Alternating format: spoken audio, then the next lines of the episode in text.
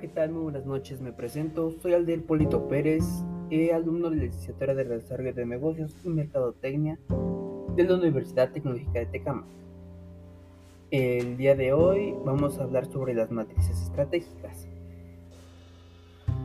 Las matrices estratégicas son un conjunto de herramientas analíticas las cuales nos ayudan a seleccionar la estrategia adecuada a cada uno de los productos, servicios de la empresa, a cada una de las líneas, unidades de negocio que se dividen en cinco tipos. Matriz Boston. Esta matriz es un método de análisis estratégico especialmente diseñado para la planificación estratégica corporativa.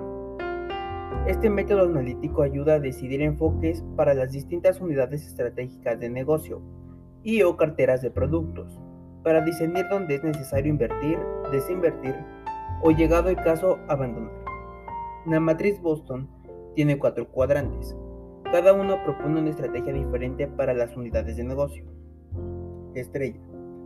Gran crecimiento y gran participación de mercado.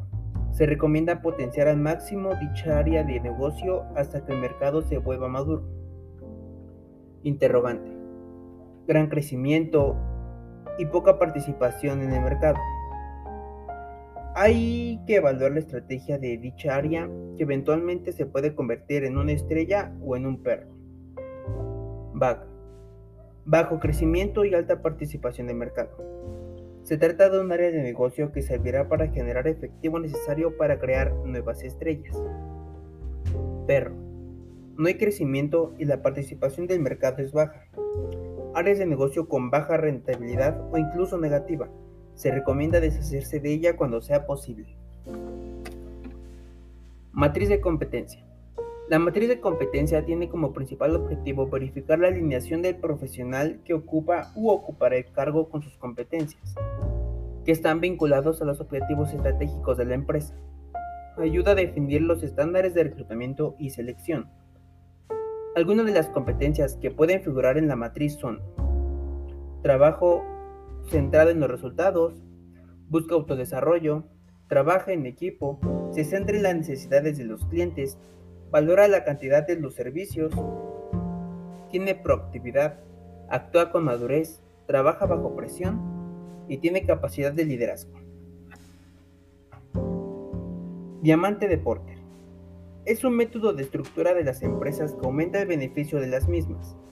Los cuatro componentes del diamante de Porter son condiciones de los factores, en este atributo del diamante de Porter consideramos la escasez como fuente principal de ventajas competitivas. Condiciones de demanda. La composición de la demanda permite que las empresas creen su mercado, dando respuesta al consumidor. Sectores afines y auxiliares. Si una empresa no tiene proveedores que le suministren lo necesario para su cadena de producción, no será competitiva ni rentable. Estrategia, estructura y rivalidad de empresa. Este punto trata de la intensidad con la que el mercado obliga a competir a las empresas de forma agresiva, innovadora y global. FODA. Es una herramienta de análisis que puede ser aplicada a cualquier situación, individuo, producto, empresa, que esté situado en que esté actuando perdón, como objeto de estudio de un momento determinado del tiempo. Permite conformar un cuadro de la situación actual del objeto de estudio, permitiendo de esta manera obtener un diagnóstico preciso que permite, en función de ello, tomar decisiones acordes con los objetivos y políticas formuladas. Sus siglas significan fortalezas, oportunidades, debilidades y amenazas. Ahora vamos con el tema. Matriz de vulnerabilidad. Se denomina matriz de vulnerabilidad al conjunto de vectores organizados para eventos de intensidad creciente, cuyas probabilidades de ocurrencia en un determinado horizonte de tiempo dependen de la amenaza o peligrosidad en la región estudiada. En términos generales, una matriz de vulnerabilidad son herramientas las cuales permiten la integración del análisis cuantitativo y cualitativo, realizado sobre algo o alguien con el fin de formular planes de acción para su protección o mejora. La vulnerabilidad depende de la posibilidad de ocurrencia o de frecuencia del evento, medidas preventivas adoptadas, factibilidad de propagación, dificultad en el control condicionada por las protecciones pasivas o activas aplicadas. Tenemos dos tipos de vulnerabilidad, vulnerabilidad física o estructural y vulnerabilidad social.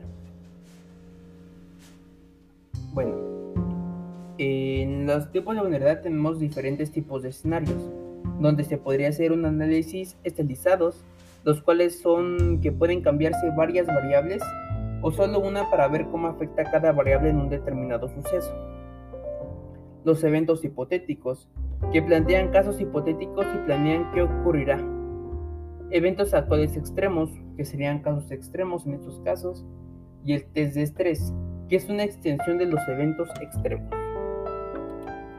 Bueno, creo que esto sería todo nomás por el día de hoy. Les agradezco haber escuchado el podcast. Me despido y les repito mi nombre, soy Aldier Polito Pérez y nos vemos pronto.